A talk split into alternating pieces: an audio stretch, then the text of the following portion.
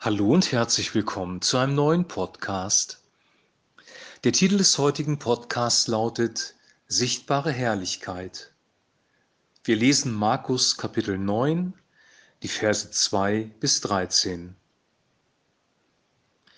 Und nach sechs Tagen nahm Jesus mit sich Petrus, Jakobus und Johannes und führte sie auf einen hohen Berg, nur sie allein. Und er wurde vor ihnen verklärt, und seine Kleider wurden hell und sehr weiß, wie sie kein Bleicher auf Erden so weiß machen kann. Und es erschienen ihnen Elia mit Mose, und sie redeten mit Jesus. Und Petrus fing an und sprach zu Jesus, Rabbi, hier ist es für uns gut sein. Wir wollen drei Hütten bauen, dir eine, Mose eine und Elia eine. Er wusste aber nicht, was er redete, denn sie waren ganz verstört. Und es kam eine Wolke, die überschattete sie, und eine Stimme geschah aus der Wolke, das ist mein lieber Sohn, den sollt ihr hören. Und auf einmal, als sie um sich blickten, sahen sie niemand mehr bei sich als Jesus allein. Als er vom Berg hinabging, gebot ihnen Jesus, dass sie niemandem sagen sollten, was sie gesehen hatten, bis der Menschensohn auferstünde von den Toten. Und sie behielten das Wort und befragten sich untereinander, was ist das, Auferstehen von den Toten? Und sie fragten ihn und sprachen, sagen nicht die Schriftgelehrten, dass zuvor Elia kommen muss? Er aber sprach zu ihnen, Elia soll ja zuvor kommen und alles wieder zurechtbringen. Und wie steht dann geschrieben von dem Menschensohn, dass er viel leiden und verachtet werden soll? Aber ich sage euch, Elia ist gekommen, und sie haben ihm angetan, was sie wollten, wie von ihm geschrieben steht. Soweit der heutige Text. Jesus nimmt drei mit sich auf den Berg, nämlich Petrus, Jakobus und Johannes. Hier findet das erste Mal eine Auswahl statt.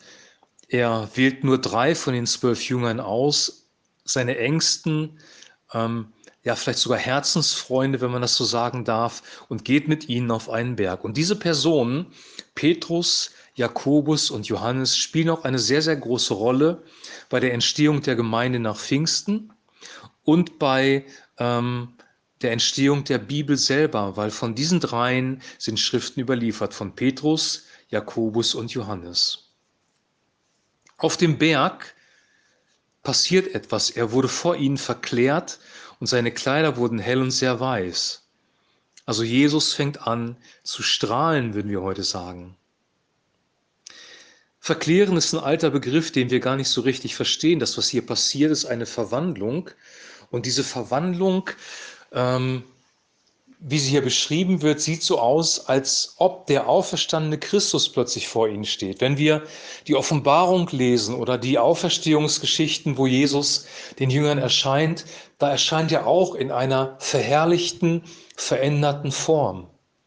Die Bibel sagt auch bei uns, dass wir einen geistlichen Leib haben werden, wenn wir auferstehen. Wir werden auch leuchten, wir werden strahlen wie Christus.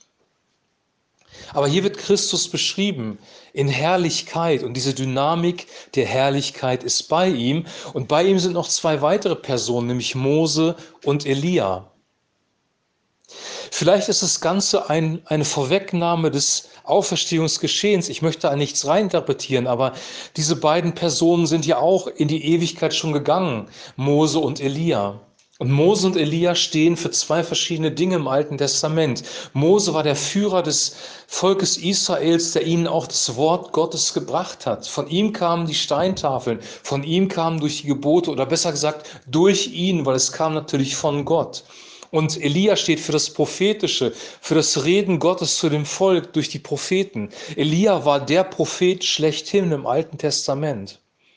Und diese beiden Personen die erscheinen hier, nämlich das Wort Gottes, die Tora, das Alte Testament, wenn du so willst, und der prophetische Dienst des Alten Testamentes. Sie stehen plötzlich hier. Elia und Mose und sie besprechen sich mit ihm über seinen Ausgang, also über sein Sterben in Jerusalem. Die Jünger sind berührt ja nicht nur berührt, sie sind verstört, sagt die Bibel hier, denn sie waren ganz verstört. In Vers 6 und aus diesem Verstören heraus sagt Petrus, Rabbi, also Meister, Lehrer, was ist, es ist gut hier zu sein. Wir wollen drei Hütten bauen. Dir eine, Mose eine und Elia eine. Petrus wollte dieses Geschehen konservieren, er wollte es einfangen. Und hier ist schon ein großer Fehler. Wir wollen manchmal auch die Gegenwart Gottes einfangen in Hütten. Und das geht nicht, weil Gott größer ist als unsere gesamte Vorstellung, als unser Raum, in dem wir uns bewegen. Und genauso konnte Petrus hier keine Hütten bauen für Jesus, Mose und Elia. Man kann nicht das Wort Gottes, das Wirken des Heiligen Geistes und Christus selber in Hütten einsperren. Verständlich ja, weil es war eine, eine wunderbare Erfahrung und er wollte diese Erfahrung nicht loslassen. Aber diese Erfahrungen sind dynamisch, diese Erfahrungen kommen und sie gehen auch wieder. Wir spüren nicht immer die Gegenwart Gottes, wir dürfen uns daran freuen und es ist ein besonderer Schatz, aber manchmal müssen wir auch durch ein Tal des Nichtempfindens gehen, ein Tal der Finsternis, wo wir manchmal denken oder die Frage stellen, ist Gott hier wirklich noch bei mir?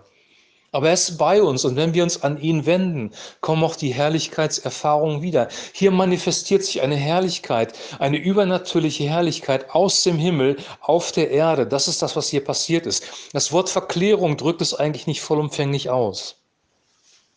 Veränderung. Und dann passierte etwas ganz Interessantes und es kam eine Wolke, die überschattete sie und eine Stimme aus der Wolke, dies ist mein lieber Sohn, den sollt ihr hören. Dies ist mein lieber Sohn, den sollt ihr hören. Das ist sehr interessant, weil es standen ja drei Personen da.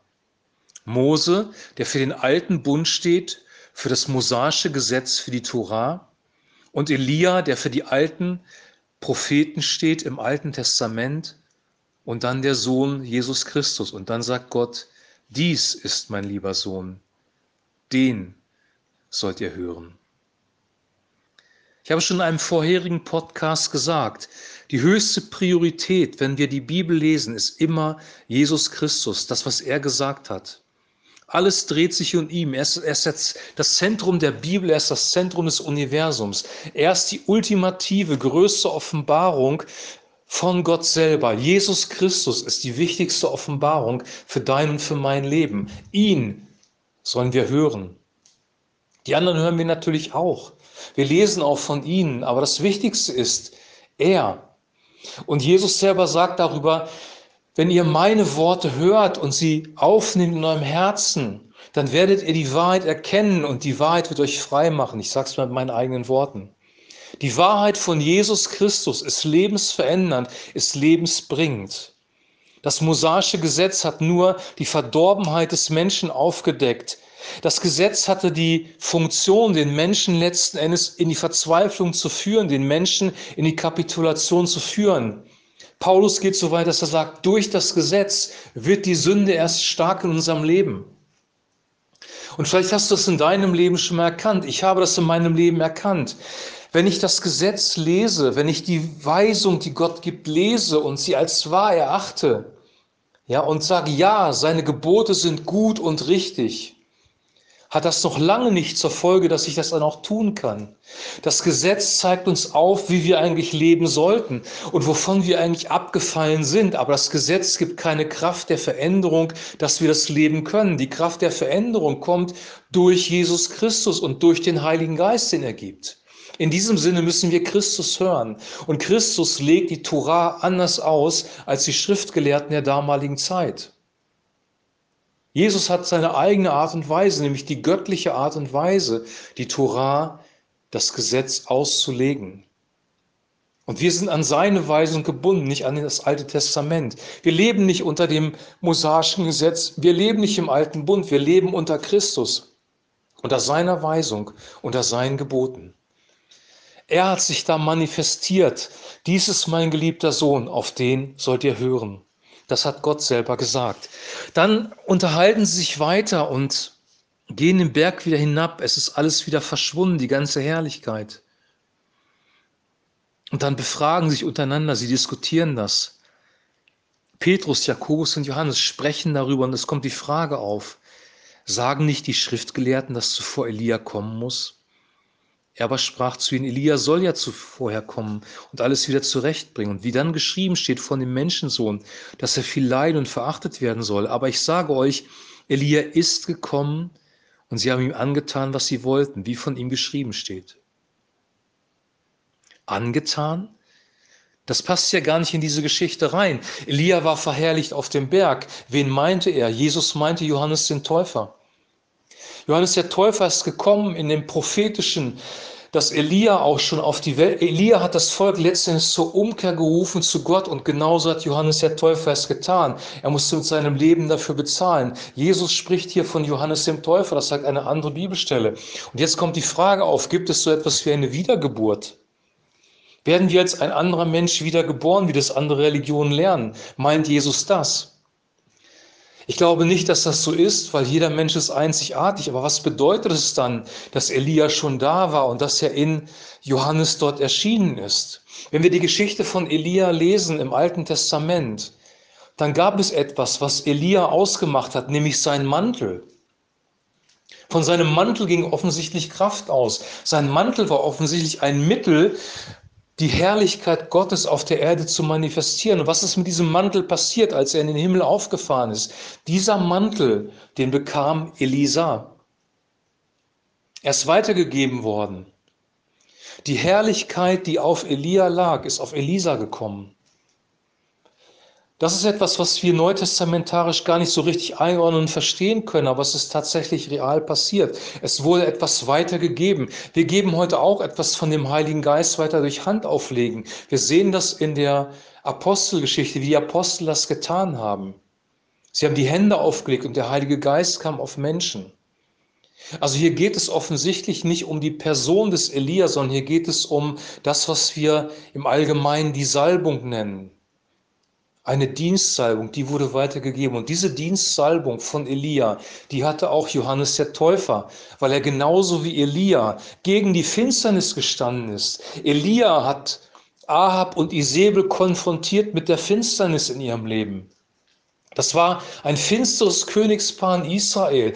Götzendienst, sexuelle Unmoral, falsche Prophezeiung, Lüge, all das. Und das wird in der Offenbarung auch genannt, dass es im, im, in der Endzeit wiederkommen wird. All das war gegen Gottes Willen und Elia war der Prophet, der das konfrontiert hat, der sich mit den finsteren, okkulten Priestern auseinandergesetzt hat. Elia konfrontierte Finsternis.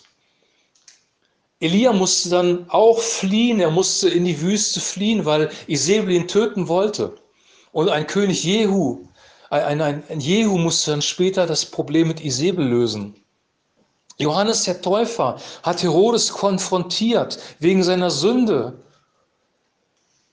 und die Frau seines Bruders und sie war drauf wie Isabel und hat versucht, Johannes zu töten und in dem Fall ist es gelungen. Johannes wurde enthauptet. Die Geschichten dieser beiden Personen ähneln sich, weil die Salbung der beiden Personen eine ähnliche war. Es war auf beiden Personen die sichtbare manifeste Herrlichkeit Gottes, die Salbung. Und diese Geschichten sind wunderbar zu lesen und es ist wunderbar, die Geschichte von Johannes dem Täufer zu lesen. Aber was ist zentral? Zentral ist, dies ist mein geliebter Sohn, auf den hört. Jesus Christus ist die zentrale, größte und wunderbarste Offenbarung Gottes selbst. Wer, den, wer mich sieht, der sieht den Vater, sagt Jesus. In Christus ist das alles kristallisiert. Wir sehen in Jesus Christus Gott den Vater. Wir sehen in Jesus Christus, wie der Mensch eigentlich leben muss. Sünde wird offenbart in Christus, aber auch der Ausweg, nämlich das Kreuz. In Christus ist das wahre Leben. Er ist der Weg, die Wahrheit und das Leben. In Jesus Christus alleine finden wir unser Heil und finden wir unseren Frieden. Dies ist mein geliebter Sohn, auf den sollt ihr hören. Ich möchte dich ermutigen, die Worte von Jesus Christus nochmal neu zu lesen. Es gibt eine im englischsprachigen Raum eine besondere Bibel, das sind alle Worte, die Jesus Christus selber gesagt hat in einer anderen Farbe. Da kann man sehr gut identifizieren, was hat Christus wirklich gesagt. Ich habe mir eine Bibel gekauft, die diesen Farbunterschied hat und ich kann dann wunderbar die Worte von Jesus selber lesen, weil es ist sein geliebter Sohn, den wir hören sollen. Und ich möchte dich ermutigen, wenn du gefangen bist in Verwirrung, in religiöser um Umnachtung vielleicht, weil du geprägt worden bist durch christliche Strömungen, die sehr stark auf Gesetzlichkeit, auf Altes Testament fokussiert waren. Oder wenn du aus einem liberalen Hintergrund kommst, wo nur die Gnade eine Rolle gespielt hat und das, was Jesus gesagt hat, keine Rolle. Er war irgendwie nur ein netter Mensch und in Wirklichkeit ging es nur darum, dass wir uns alle lieb haben und im Humanismus leben. Wenn du verwirrt bist, wenn du in falsche Linien gekommen bist, durch einen religiösen Geist vielleicht, Fokussiere dich wieder auf die Worte, die Jesus Christus selber gesagt hat, denn er ist der Weg, die Wahrheit und das Leben. Und ich wünsche dir, dass du eine Begegnung hast mit dem verklärten, mit dem verherrlichten Jesus in seiner Auferstehungsherrlichkeit, wie das bei Petrus, Johannes und Jakobus der Fall war. Es ist kein Zufall, dass diese Männer die Säulen der Gemeinde waren, weil diese Männer hatten diese Begegnung mit dem Auferstandenen.